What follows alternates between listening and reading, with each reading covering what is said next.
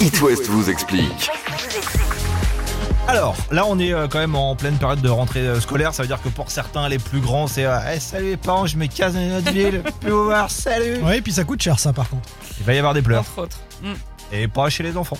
Chez les parents, je vous l'annonce. Catel, t'as un plan pour euh, gérer le départ de l'enfant du coup. Alors, le syndrome du nid vide, c'est comme ça qu'on appelle ça, parce qu'on voit nos enfants prendre leur envol. Alors, on sait bien qu'on fait pas des enfants pour soi, que leur départ est une étape normale de la vie, gna gna gna gna, Ou Ah, mais une, une fois grande qu'on a- libération. Oui, mais une fois qu'on a dit ça, Ah, eh bien, certains parents se sentent quand même un peu abandonnés et désœuvrés après avoir consacré tant d'années à leur éducation. tu veux nous parler un petit peu d'une expérience personnelle Bah oui, mais peut-être Tout à fait, c'est Hein, pour Parce ça que je le vous en petit il est parle. parti là, depuis quelques Voilà. mois. Alors, le syndrome du nid vide, t'as raison, ça touche plus les mères que les pères, bizarrement. Ah.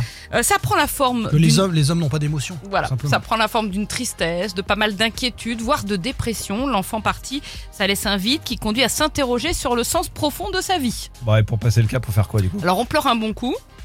Ensuite, on voit les Ah oui, ça aide copines. beaucoup, Non, non. Alors, il faut voir ça, euh, disent les psys, comme une chance de se recentrer sur soi et de faire de nouvelles choses en dehors de son rôle de mère ou de père. Et tu regardes ton conjoint Voilà. et tu dis Ah, d'accord, et Bon, qu'est-ce qu'on fait alors, maintenant On quoi va se parler. Il faut réussir à utiliser l'énergie qui était au service des enfants pour d'autres projets, genre se remettre au sport, élargir son groupe d'amis, faire une formation, etc.